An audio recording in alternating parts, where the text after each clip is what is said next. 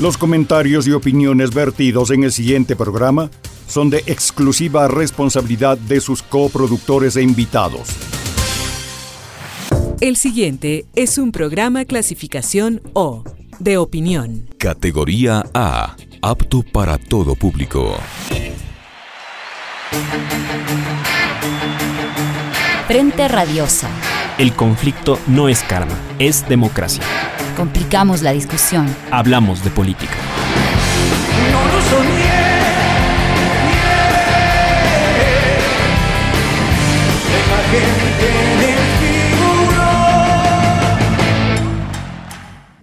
Bienvenidos todos y todas al décimo programa de Frente Radiosa, un espacio donde complicamos la política porque de eso se trata. Mi nombre es Jairén Noriega y me acompaña en la conducción Emilio Euskategui. ¿Qué tal, Emilio? Hola Jairén, buenas tardes a toda la audiencia de Pichincha Universal 95.3. Es viernes, 10 de abril del 2020, y siendo las 16 horas, iniciamos Frente Radiosa, porque la política no es karma, sino democracia. Hablamos de frente. Les recordamos que esta es una coproducción de Ecuador para Largo, el Foro de los Comunes, aquí sí hay texto y registro Aurora. Pueden encontrarnos también en nuestras redes sociales, Facebook, Twitter, Instagram, Spotify e eBox como Frente Radioso. Agradecemos también a Línea Dura, medio de comunicación digital ubicado en New Jersey, quienes desde el día de hoy retransmitirán Frente Radiosa para la comunidad migrante en los Estados Unidos. Guayaquil SOS, en Guayaquil, en 1922, incontables cuerpos de obreros caídos en la masacre del 15 de noviembre fueron arrojados a una fosa común en el cementerio o arrojados al río Guayas. Esa tarde, el ejército había abierto fuego contra los participantes de una huelga general que para algunos sería el bautizo de sangre de la clase obrera ecuatoriana. Hoy, incontables cuerpos de hombres y mujeres de la clase trabajadora de Guayaquil esperan sepultura en medio de la pandemia del COVID-19. El gobierno anunció fosas comunes, luego se desdijo, anunció sepultura digna para nuestros muertos, luego envió cartones. Hace un siglo fueron masacrados, hoy caen abatidos por el virus, pero es evidente que casi el desdén de la clase dominante por los cuerpos de la clase obrera, sigue siendo el mismo este trágico escenario, es necesario problematizar a Guayaquil desde su realidad humana y urbanística competitiva histórica, pero sobre todo hermanos y hermanas, con una conciencia clara de que ellos han llevado la peor parte de una crisis latente para todo el país, con la finalidad de entender sus orígenes y plantear soluciones posibles, estructurales y dignas. La provincia del Guayas tiene el mayor número de personas infectadas y muertes por el COVID-19. Mucho se ha dicho sobre la correlación entre el modelo de administración local del Partido Social Cristiano en la época de Nebot y Vitelli. Sin embargo, observando los datos, podemos identificar que no existe necesariamente una correlación entre características sociales, geográficas y la cantidad de infectados. Es decir, Guayas tiene un total de 16% de hogares en hacinamiento, en cuanto a indicadores económicos, Guayas tiene los indicadores más altos de empleo adecuado y las tasas más bajas de desempleo a diciembre del 2018. Inclusive se puede observar que Guayas, en cuanto a infraestructura, tiene el mayor número de camas en unidades de cuidado intensivo, 357 sobre Pichincha, que tiene 334, y Azuay, que tiene 114. Partiendo del caso de Guayaquil, analizaremos los efectos de esta pandemia en perspectiva nacional pues creemos que el drama que hoy vive la ciudad no se explica únicamente por la mala gestión de los gobiernos locales, cobijada bajo la falsa denominación de modelo exitoso, sino que son producto de una amplia gama de factores. ¿Qué pasó en la ciudad de Guayaquil en este siglo? ¿Cómo el país y la ciudad llegaron a un estado de deterioro tal que ante una emergencia como esta no hay capacidad siquiera para recoger los cuerpos de los muertos? ¿Cuál es el horizonte de futuro tras esta crisis? Y finalmente, ¿qué hacer? Además de quedarnos en casa para procesar y enfrentar colectivamente esta emergencia y sus secuelas. En torno a estas preguntas, abrimos el debate y empezamos Política de Frente. Política de Frente, porque la política es cambio y conflicto. Damos la bienvenida a nuestros invitados. Juan Carlos Pulido, abogado, máster y miembro del colectivo La Colmena. Luis Alfonso Saltos, arquitecto y urbanista, y Francisco Pérez, epidemiólogo. Bienvenidos. La primera pregunta con la que nosotros quisiéramos eh, inaugurar este debate y esta conversación es, eh, digamos, cuál es su lectura respecto de las causas de eh, lo que ha devenido en una catástrofe en Guayaquil. ¿Por qué específicamente en esta ciudad y no en otra es que estamos viviendo este tipo de situación tan lamentable y dolorosa para todos y todas las ecuatorianos y ecuatorianas? Buenas tardes. Hola con todos y todas, muchísimas gracias por, por, la invitación, pero también me gustaría agradecer por el tema que han elegido, además por la solidaridad que han expresado para con el pueblo de Guayaquil, que está viviendo eh, realmente una, una, pesadilla muy, muy dura. Para responder la, la primera pregunta, yo creo que debemos de centrarnos en que hay tres factores, por lo menos, para entender lo que está pasando en Guayaquil. Los primeros son nacionales, eh, un gobierno ausente, que ha privilegiado el pago de la deuda externa, que hizo durante tres años recortes a los derechos sociales. Solo por poner un ejemplo, el año pasado se despidieron a más del 80% de los trabajadores del Ministerio de Salud Pública que se dedican a la fumigación y hoy en los hospitales de Guayaquil tenemos un problema de dengue. Entonces, vemos por el lado de lo nacional un gobierno ausente, neoliberal, que ha recortado derechos sociales, que golpeó bastante los derechos sociales, incluido a la salud pública. Por otro lado, las políticas locales, es un gobierno de la ciudad eh, oligárquico. Durante 28 años hemos tenido gobernantes machistas, clasistas, eh, que han manejado la ciudad, el modelo exitoso para ellos, para la argolla, y han hecho, se han rico a través de la explotación de los trabajadores en esta ciudad. Y desde lo social, yo creo que hay otro factor importante a destacar que es que la sociedad eh, guayaquileña eh, se ha afectado por este mismo modelo neoliberal de ciudad cultural y políticamente, porque no se ven ni se sienten lazos organizados de solidaridad entre los, entre los guayaquileños porque ha habido todo un proceso de, colonización eh, política neoliberal por parte del gobierno de la, de la, de la ciudad. Entonces, esos tres factores los pongo en la mesa. Damos la palabra ahora a Luis Alfonso Saltos. Bienvenido. ¿Qué tal? Muy buenas tardes y muchas gracias por la invitación. Mira, yo quisiera hablar, como responder la primera pregunta, la ciudad antes de la pandemia. Hay que entender cómo Guayaquil era la ciudad antes de esta situación y ver, eh, tomar eso como antecedente. Te voy a, a tomar cuatro variables que quisiera dejarles sobre la mesa. La primera es la infraestructura y servicios urbanos.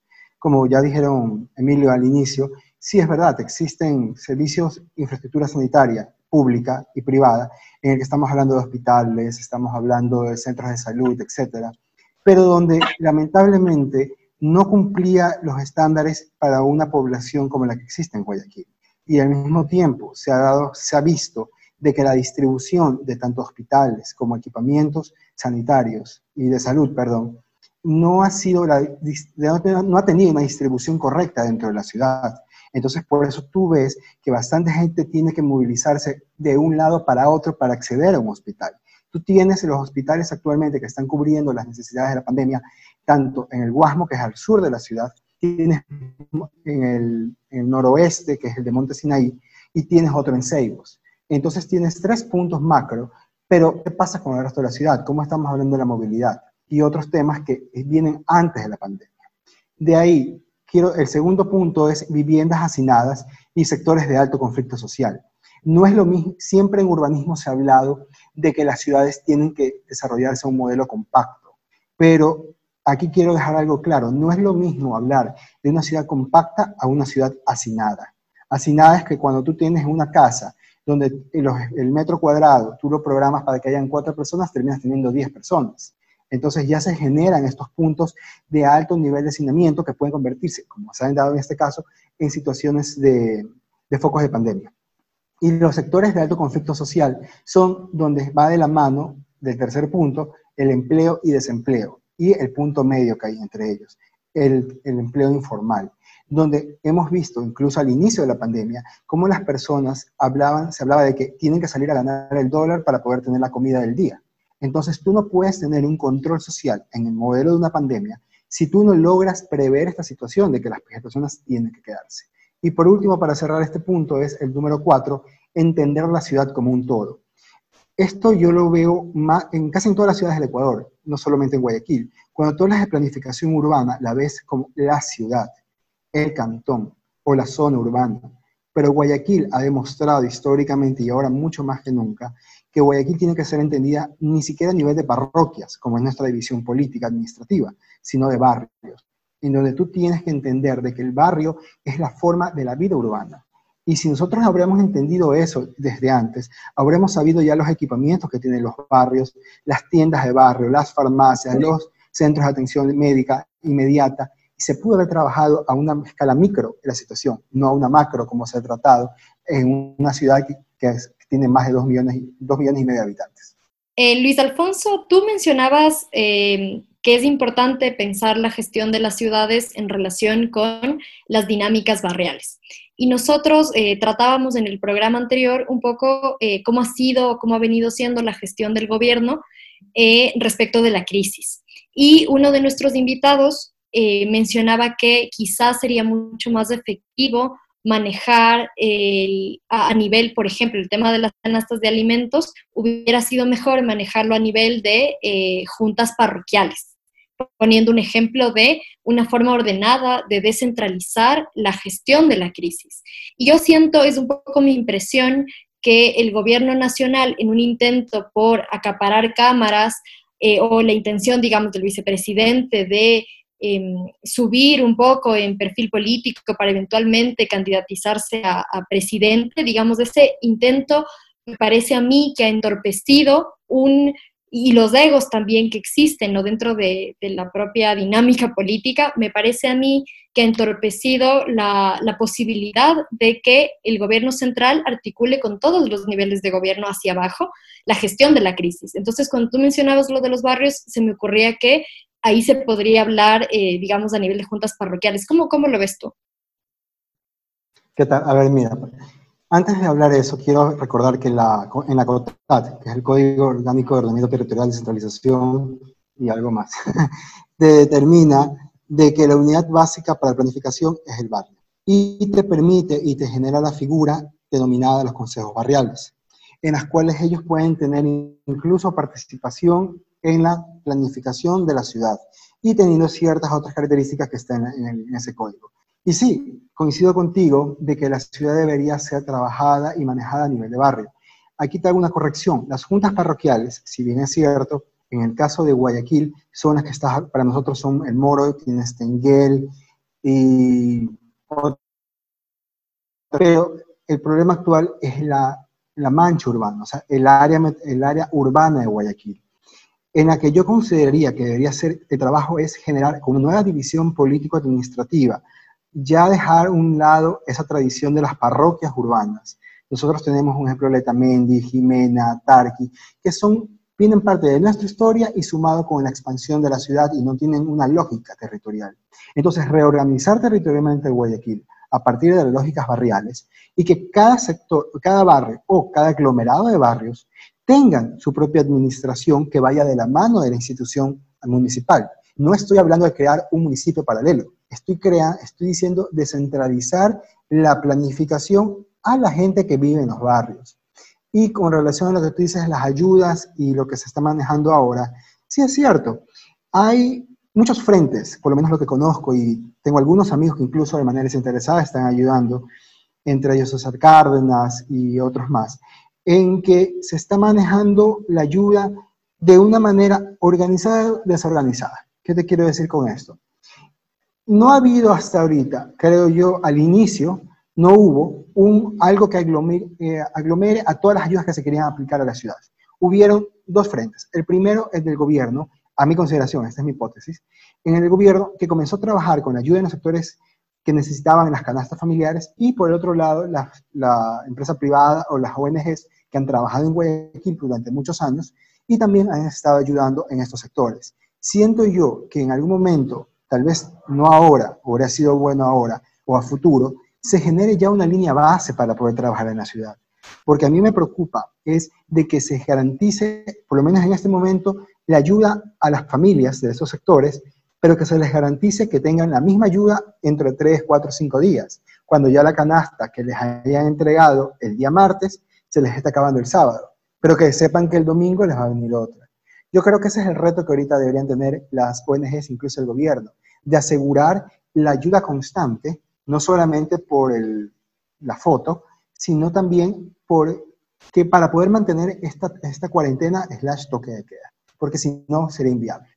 Muchas gracias. Bienvenido, Francisco. ¿Cuál es tu lectura sobre las causas de la catástrofe que estamos viviendo en Guayaquil? Buenas tardes. Un gusto poder estar en este panel. Bueno, en cuanto a las causas que podría haber o que nosotros hemos detectado desde la epidemiología, pueden ser al menos cuatro, ¿no? Probablemente la primera que voy a a nombrar tiene que ver con el resto, pero sobre todo nosotros creemos que es la falta de planificación. Nosotros hemos tenido algunas reuniones en varias mesas de trabajo con el ministerio y con el municipio de Quito, cuando tuvimos el primer caso sospechoso, el paciente de origen chino que estuvo en una casa de salud de Guayaquil, y le pedimos eh, de alguna manera, le hicimos un exhorto para que se tomen las medidas preventivas necesarias y que se eduque a la población. La educación a la población es muy importante, pues esto permite que se afronte eh, las crisis con mejores resultados. Y lo que habíamos dicho es que claro que con con este llamado de emergencia, con la preparación que tendríamos que tener, es aumentar el número de camas en los hospitales, contratar más personal para los cercos epidemiológicos, estar pendiente de la compra de pruebas diagnósticas y de mejorar la capacidad de procesamiento de estas pruebas diagnósticas, que parece que este es el cuello de botella que también nos ha, traído hasta acá, y una serie de medidas más que hubiesen ayudado a mejorar un poco el comportamiento del virus y a mejorar también la gestión de, la epidemia. El, el, otro creo que tiene que ver más bien con los cercos epidemiológicos. No fuimos lo suficientemente buenos en mantener el cerco epidemiológico de los pacientes que fueron diagnosticados de COVID en, primeras etapas tras el paciente índice y esto se descontroló precisamente por esto, por la falta de capacidad que tuvo probablemente el Estado para manejar los cercos. Eh, ¿Y por qué digo esto? Pues básicamente porque el cerco epidemiológico es una de las medidas fundamentales para contener la propagación del virus. Eh, supimos pues que había casos que la gente salía, que no respetaba el cerco, pero probablemente también puede haberse debido a las medidas que fueron tomadas para el establecimiento del mismo. Es decir, tú dices a una persona que no puede salir durante algunos días, o más o menos 15 días, y no le das medios de subsistencia, probablemente cuando esté en casa va a necesitar salir. Si no se asegura que existan los medios suficientes, tanto de alimentación como de servicios sanitarios y de servicios básicos, no podríamos esperar que el cerco sea efectivo. La otra cosa también hay que tener en cuenta es que hubo unas diferencias marcadísimas en cuanto al cumplimiento de la ley por parte de la autoridad en Guayaquil y en las zonas satélites de Guayaquil. Me explico, nosotros hemos visto, viralizado por redes sociales como en los sectores populares la policía hacía cumplir incluso con maltrato físico, cortando el pelo y teniendo una serie de abusos que las personas guarden la cuarentena y que respeten el toque de queda.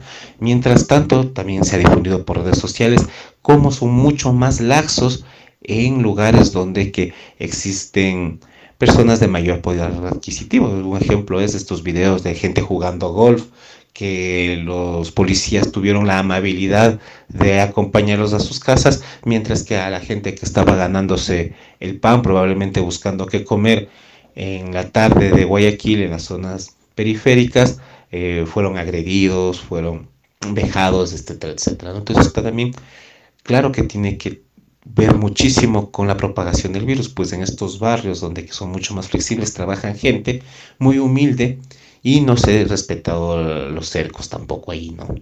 Y finalmente lo que creo que puede también contribuir muchísimo a lo que está sucediendo en, en Guayaquil es precisamente las condiciones socioeconómicas de las personas.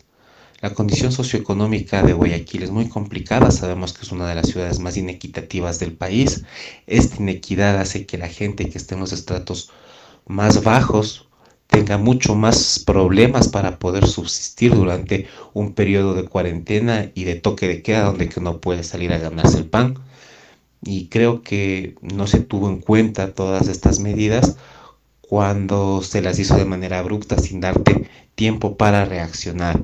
Y precisamente esta falta de reacción que tienen las clases populares probablemente es lo que eh, está pasando ahora, ¿no? Que existen muchos fallecidos, que hay muertos en las calles, que no, el sistema no es capaz de solventar esto, es precisamente en estos sectores, en los sectores populares, aunque hay que decir una cosa, ¿no? Es verdad que el virus ataca a todos por igual, tanto a personas que tienen más poder adquisitivo, es decir, a todos los estratos sociales, también a los pobres, pero eh, la pregunta que también nos hacemos es dónde se mueren más. ¿Dónde está el grueso de la mortalidad? La mortalidad seguro, seguro va a estar más hacia los sectores más favorecidos de Guayaquil. Yo creo que estas cuatro cosas, la falta de planificación, la falta de control de los cercos y la laxitud y las diferencias de control por los entes reguladores, sumado a las variables socioeconómicas de, de Guayaquil, es lo que hace que este, este problema tan grande, ¿no? Muchas gracias, querido Francisco, de lo que nos han dicho podemos apreciar que claramente eh, el virus y sus efectos y sus medidas de control son unos en un sitio y otros en otros sectores. En ese sentido, Juan Carlos, quería preguntarte, eh, hay una cierta falta de información desagregada territorialmente sobre Guayaquil. Entonces, en tus opiniones y experiencias, ¿Cómo está afectando el COVID en los diferentes barrios de Guayaquil? Es decir, ¿se puede percibir un mayor número de contagiados en barrios de estratos pobres, altos? ¿Cuál es la realidad social y, de, la expansión del virus? Yo creo que la realidad de lo que está pasando en Guayaquil es que el COVID no está teniendo distinción de clases sociales. Les decía que fruto que seamos la capital, digamos, de la pandemia en, en, en el país y que estemos viendo esta pesadilla, son las malas decisiones de nuestros gobernantes, tanto nacionales como locales. Recordemos que aquí se permitió eh, la realización de un partido de fútbol de Barcelona. A ese partido de fútbol eh, va gente de todas las clases sociales, los ricos y las clases medias y las clases populares. Por eso vemos abarrotadas tanto las clínicas de las élites como la Kenny en San Borondón, como los barrios, eh, los hospitales públicos al sur de la ciudad, como es el caso del hospital del Guasmo. Entonces, en ese sentido, yo sí creo que eh, es tan grave la situación en el Guayas, ¿no verdad?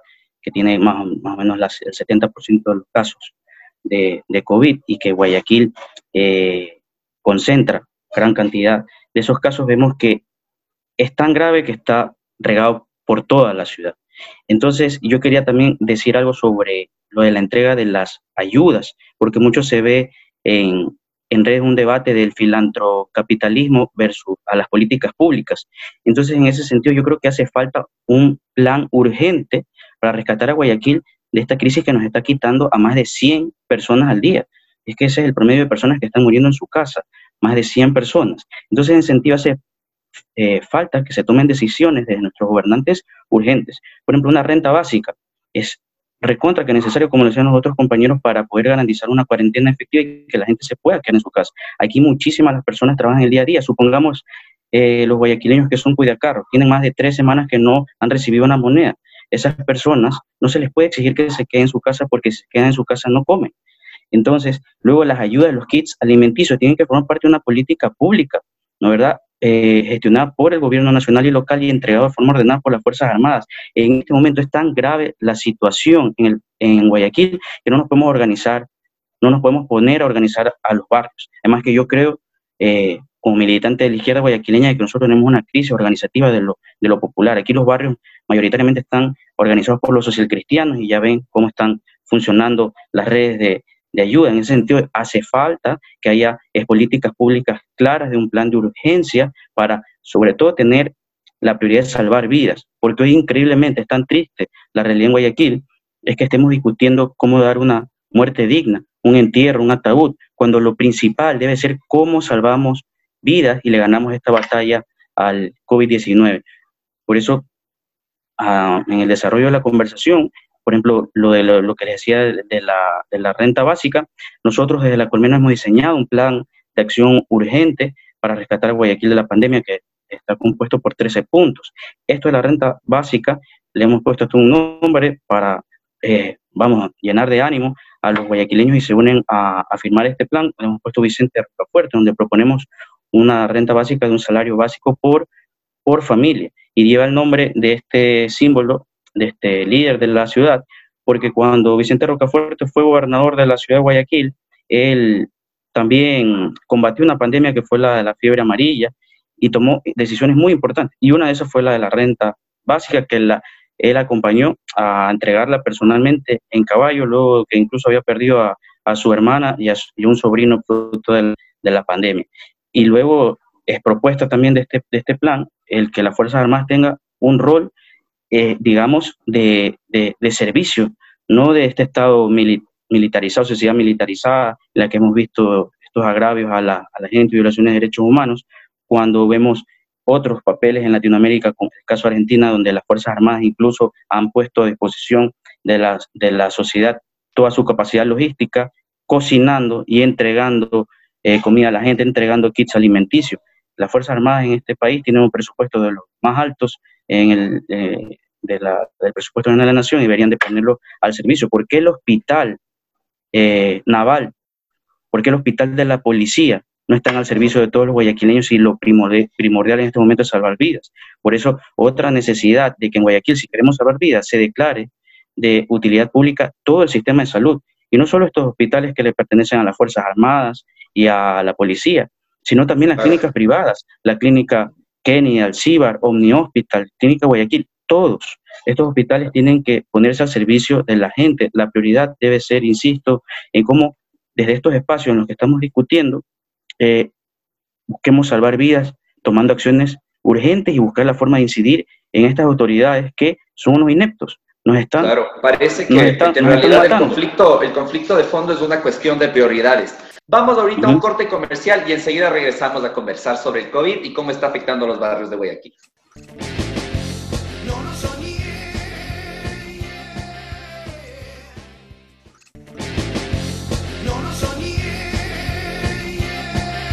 Bienvenidos de regreso a Frente Radios, donde, donde, conflictamos la, donde complicamos la política, porque de eso se trata. Estamos conversando un poco con nuestros panelistas sobre cómo ha afectado el COVID a unos y otros barrios de Guayaquil. Luis Alfonso, en tu experiencia como urbanista, ¿cómo está afectando el COVID en los distintos barrios de Guayaquil? ¿Se puede percibir un mayor número de contagios en sectores populares? ¿Cuál ha sido la distribución del virus? ¿Qué tal? A ver, respondiendo a tu pregunta, quisiera comentarte que con otras personas, entre ellas Blanca Moncada, una periodista del Expreso, y otras personas muy de una manera desinteresada, se hizo un hilo en Twitter donde se hicieron las denuncias de los cuerpos que habían fallecido en las casas de Guayaquil y se estaban demorando en ser recogidos.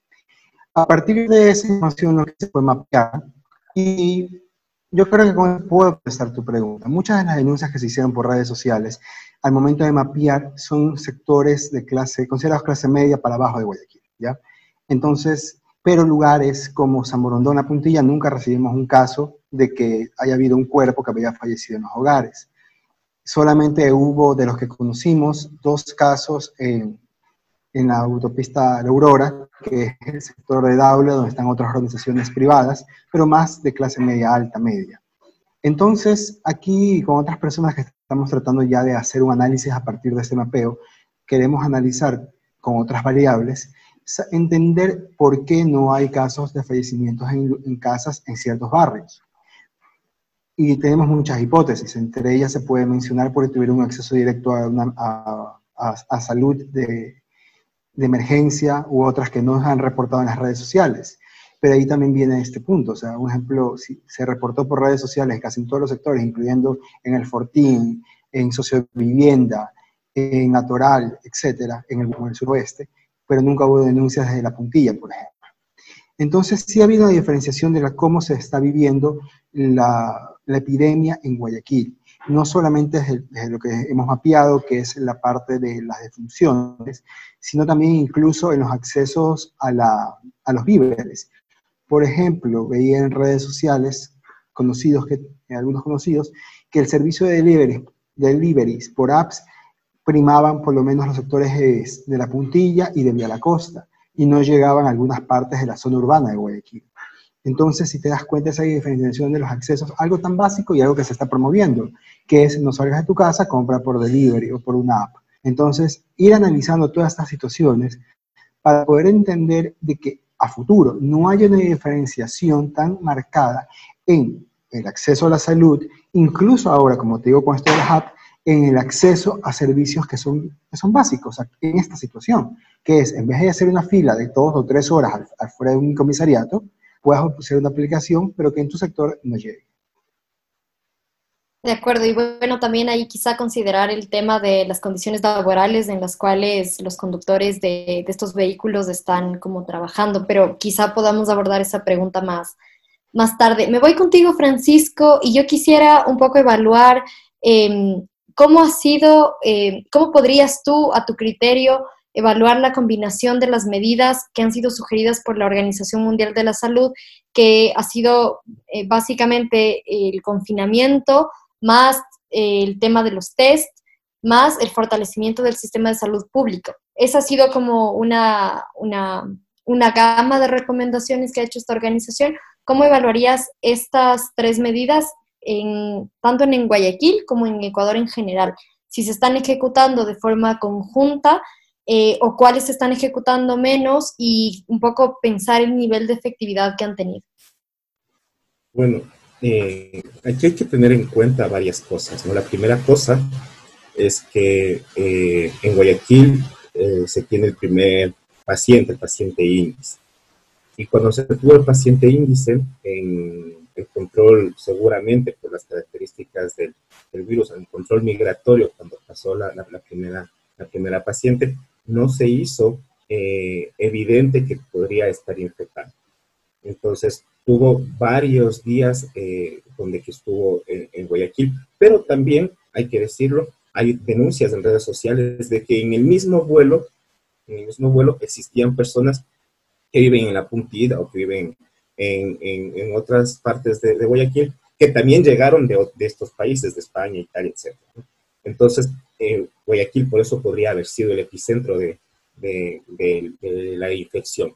Luego, las medidas que se han tomado nosotros hemos sido bastante críticos, digo nosotros, un grupo amplio de, investigadores, un poco críticos sobre cómo se tomaron las medidas. ¿no? Para nosotros, eh, lo principal que tenemos que hacer en momento de crisis es aumentar nuestra capacidad diagnóstica, esto no se lo ha conseguido hasta ahora, aumentar la capacidad diagnóstica como país, o sea, no solo quiere decir comprar más pruebas, ¿no?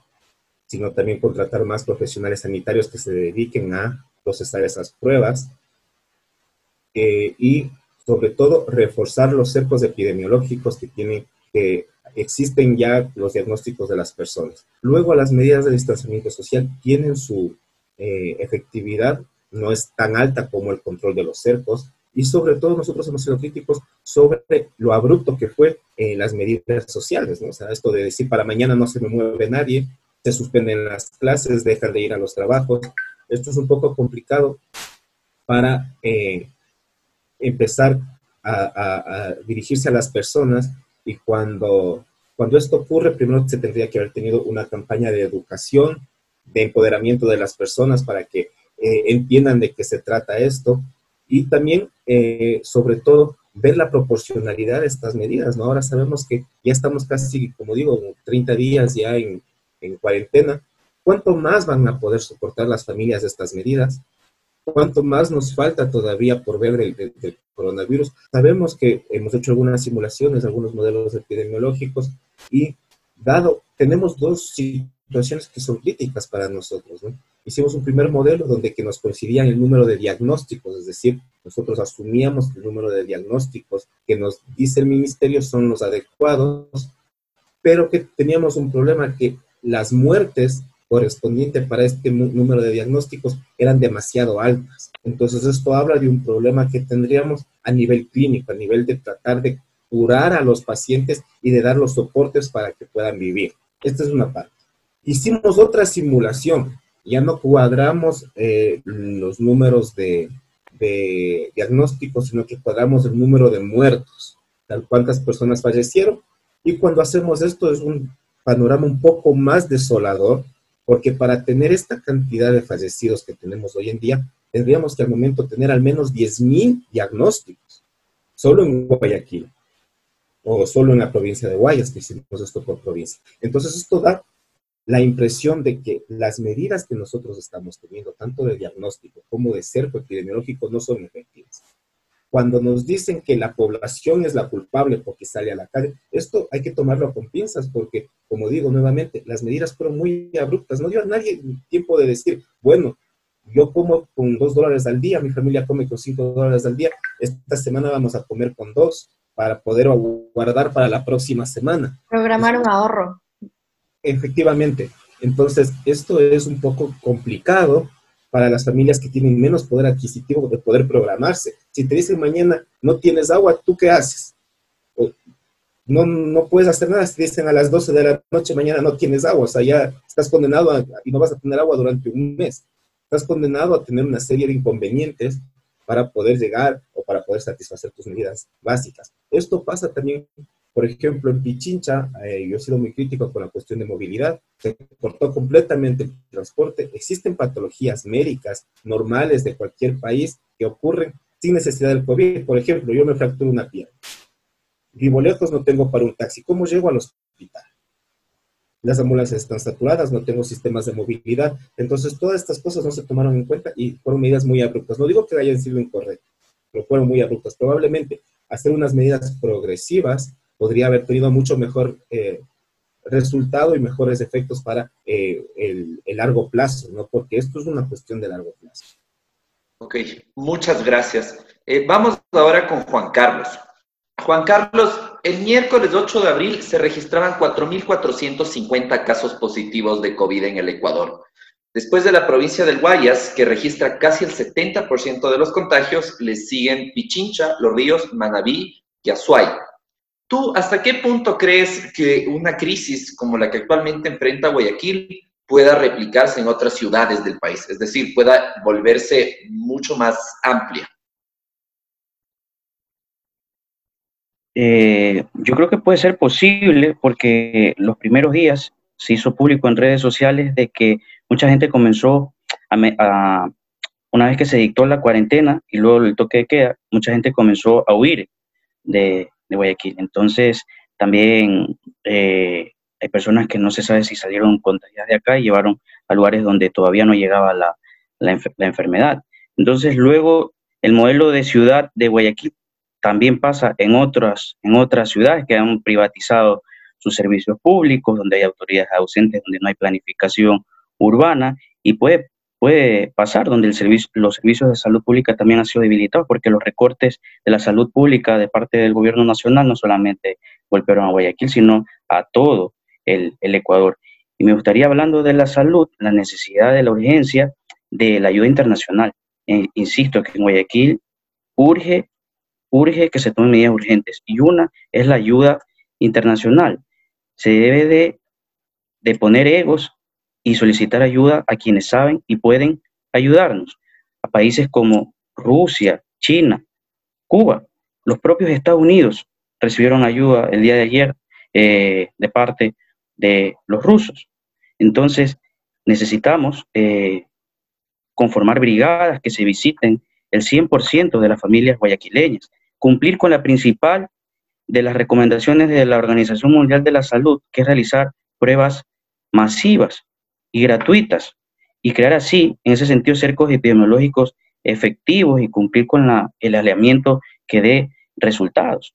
Pero no se ve que se tomen ese tipo de medidas. Es increíble eh, porque paradójicamente solo hace unos meses teníamos una misión médica cubana de más de 400 médicos y fueron votados por parte del gobierno nacional. Y hoy vemos que países del primer mundo, como Italia, o, España están recibiendo ayuda de los médicos cubanos, que no solamente tienen la capacidad de conformar estas brigadas para visitar casa a casa, dar una mano a los médicos que están en las primeras líneas en los hospitales, sino que también tienen medicamentos que han sido efectivos para el tratamiento contra, contra el COVID.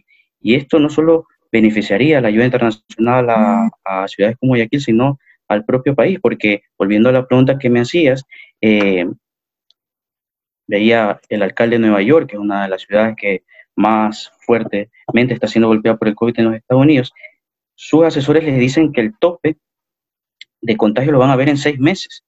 Entonces, esto se puede regar en el país, no solamente puede ser Guayaquil hoy la, la gravemente afectada, ya la propia delegada de la Organización Mundial de la Salud en el Ecuador habló que ella está sumamente preocupada si esto llega a nuestros pueblos y nacionalidades y a la ruralidad.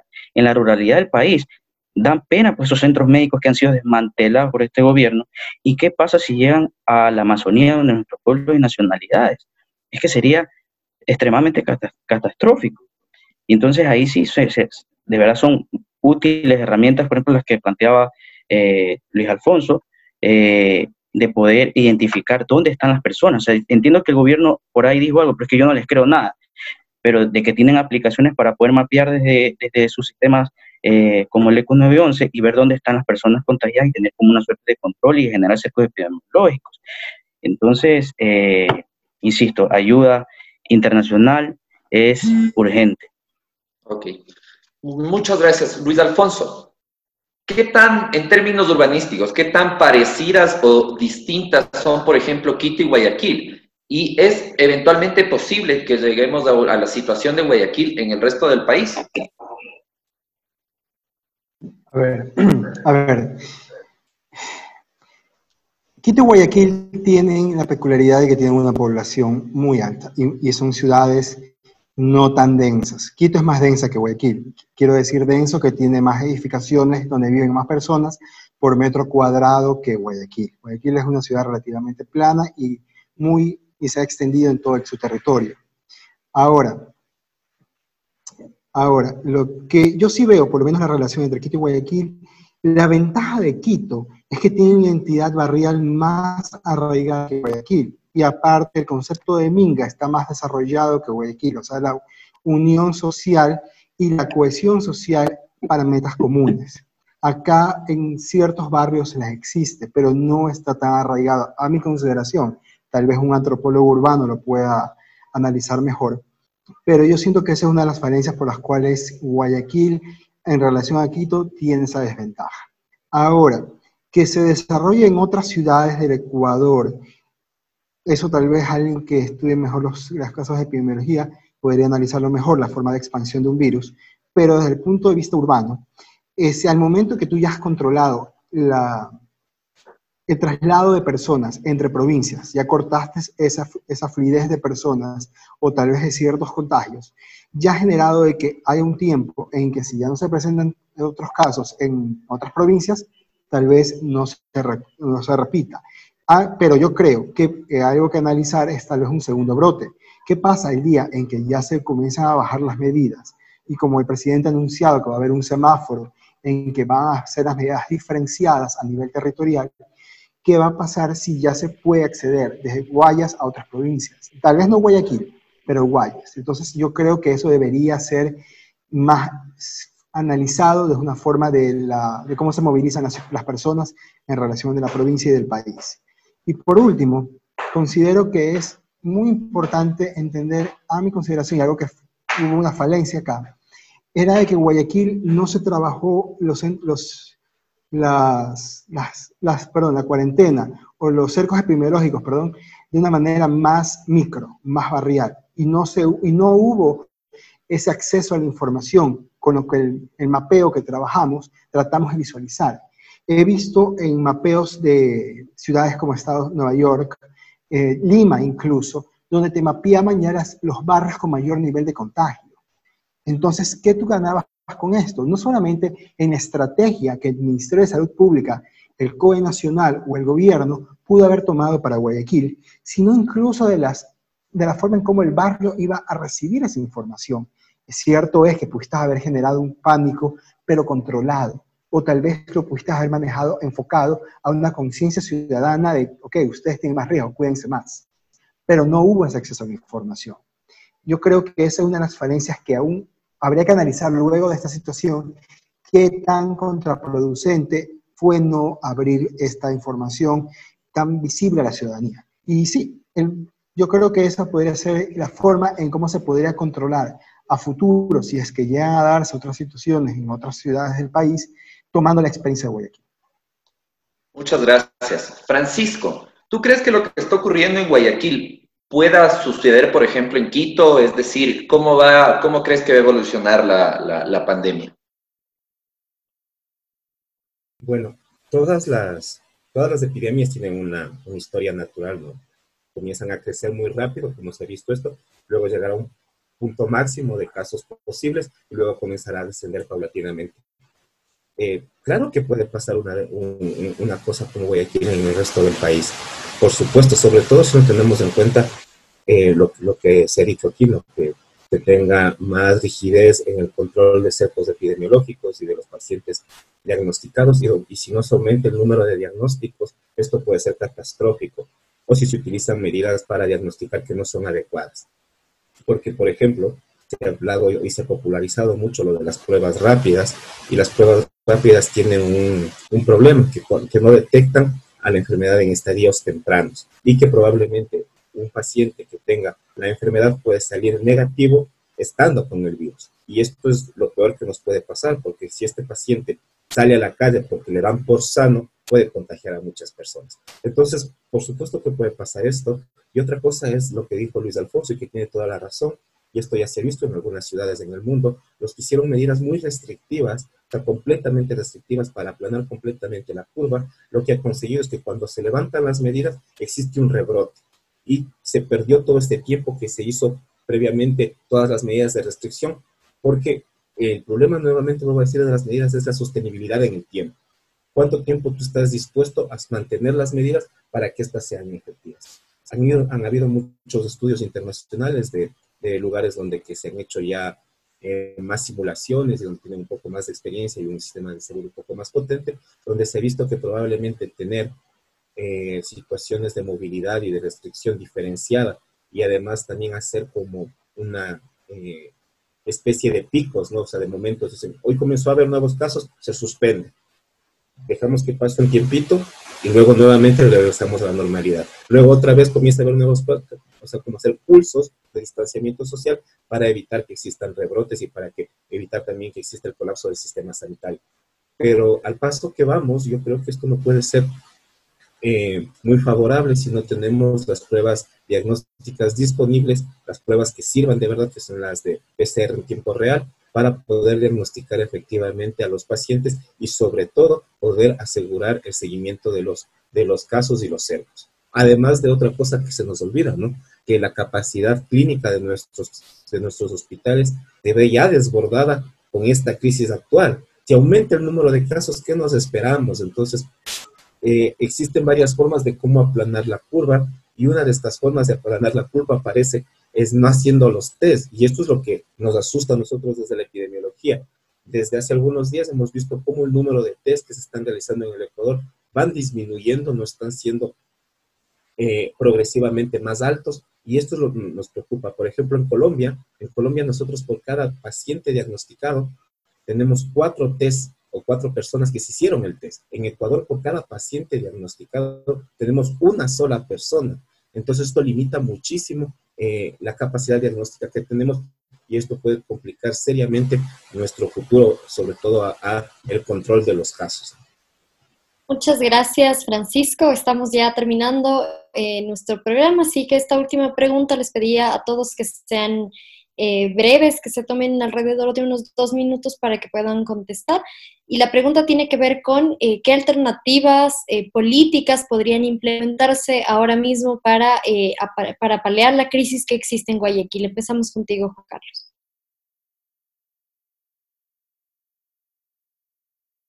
Una política imprescindible que se debe tomar en la ciudad de Guayaquil es la renta básica de cuarentena para que los trabajadores guayaquileños puedan realmente cumplir con el aislamiento y quedarse en casa.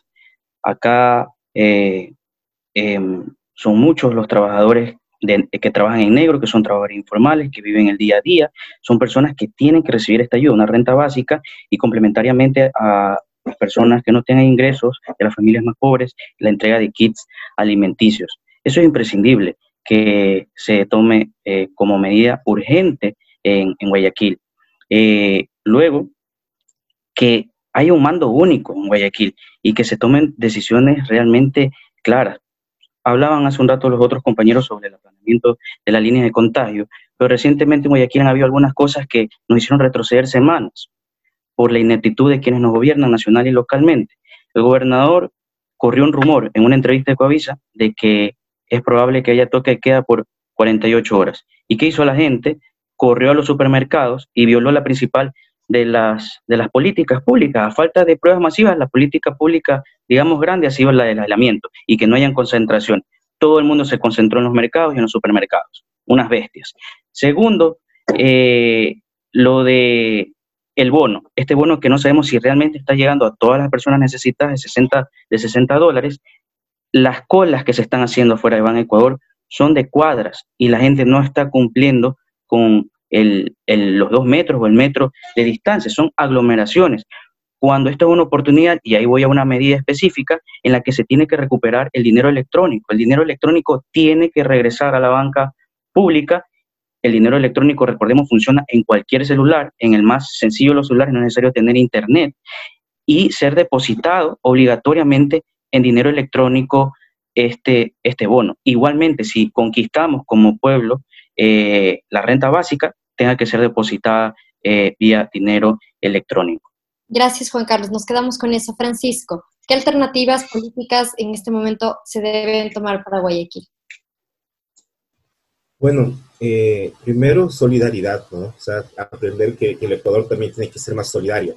Tenemos que tener algunas medidas eh, incluso novedosas para poder mejorar y ayudar a la, gente de Guayaquil. Nosotros desde nuestro pequeño reducto estamos enviando a colegas médicos equipos de protección, algunos medicamentos, una serie de estas cosas y sobre todo apoyo social. El apoyo social tiene que ir eh, directamente vinculado a las personas que no pueden cumplir un cerco digno dentro de casa. Luis Alfonso y, Juan Carlos hablaban del hacinamiento, de lo difícil que es vivir para ciertas, para ciertas personas en, en la ciudad y pedir que estén guardadas durante mucho tiempo en un lugar donde que no es nada cómodo puede ser muy, muy, muy difícil y en estas personas tendría que tener apoyo social, medidas de distanciamiento en otros lugares, en lugares que tiene que proveer ya sea la prefectura, el, el, municipio o el, mismo, o el mismo estado, y sobre todo asegurar que todas las personas tengan los servicios básicos necesarios para poder subsistir porque luego esto va a agravar muchísimo más la crisis, porque van a dispararse muchas enfermedades que están todavía normalmente en nuestro, en nuestro país. Habrá gente que va a tener problemas de diabetes, que va a descontrolar sus problemas respiratorios, renales, metabólicos y un sinnúmero de patologías que existen y que se han visto también colapsadas por la crisis sanitaria. Entonces tendría que ser el apoyo social, asegurar que las personas tengan medios suficientes para poder solventar el momento de crisis y la solidaridad entre nosotros, nosotros que es muy importante. Muchas gracias, Luis Alfonso. Alternativas para Guayaquil. Mira, yo creo que más alternativas para Guayaquil es lo que nos deja por experiencia. Hay que cambiar la forma en que se planifican las ciudades, no solamente Guayaquil, sino en el Ecuador. Entender que a partir de esto hay que comenzar a romper paradigmas en relación a la planificación urbana, donde ya hablemos sigamos defendiendo la densidad urbana, pero combatiendo el hacinamiento en las viviendas, por ejemplo, donde ya entendamos que el transporte público no solamente tiene que ser masivo, sino de calidad y de confort a los ciudadanos. No podemos volver a, un sistema de transporte donde vayan todos taconeados como sardinas, donde sabemos que eso te produce un posible foco de infección.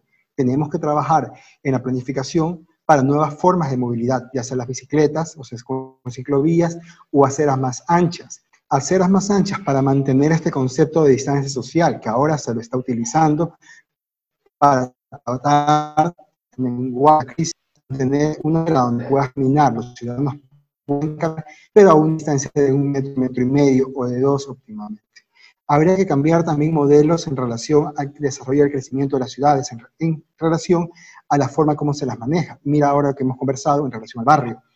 Potenciar mucho mejor las economías barriales. Háblese de las farmacias, tiendas de barrio, tiendas de abarrote, las verdulerías, porque son esas las que te van a permitir reducir el número de personas que vayan a un comisariato, a un megamaxi, Y, y de esa forma estás controlando la expansión de un virus, como ahora se los ve. Date cuenta como comenzaba un ejemplo Juan Carlos, el hecho de que el día jueves, con esta, con esta suposición que hubo, te lo digo por experiencia, yo también fui ese día a hacer compras porque ese día me permitía la placa del vehículo y fue un desastre. Entonces, creo yo que como ciudadanos, como técnicos, incluso para los administradores públicos, tienen que cambiar los paradigmas con que se trabaja en las ciudades. Bueno, agradecemos a nuestros invitados y esperemos tenerles nuevamente en Frente Radiosa. Quédense en su casa, pero salgan de su burbuja y recuerden, solidaridad ante todo. Un enorme abrazo fraterno a nuestros hermanos guayaquileños. Hasta luego. Jairén. Nos vemos en un próximo programa de Frente Radiosa, porque la política es cambio y conflicto. Hasta el próximo viernes. Muchas gracias. Una coproducción del Foro de los Comunes, Registro Aurora y Ecuador para Largo. No lo soñé.